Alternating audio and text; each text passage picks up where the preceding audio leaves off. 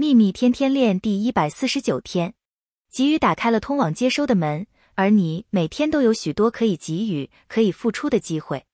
给出美好的话语，给出微笑，给出感恩与爱，给出赞美。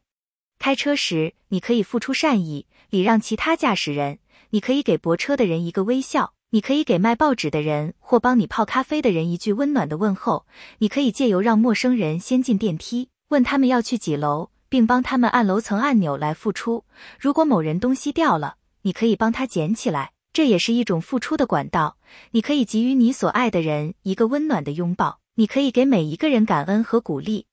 有很多机会可以让你付出、给予，并因此打开通往接收的门。愿喜悦与你同在，朗达·拜恩。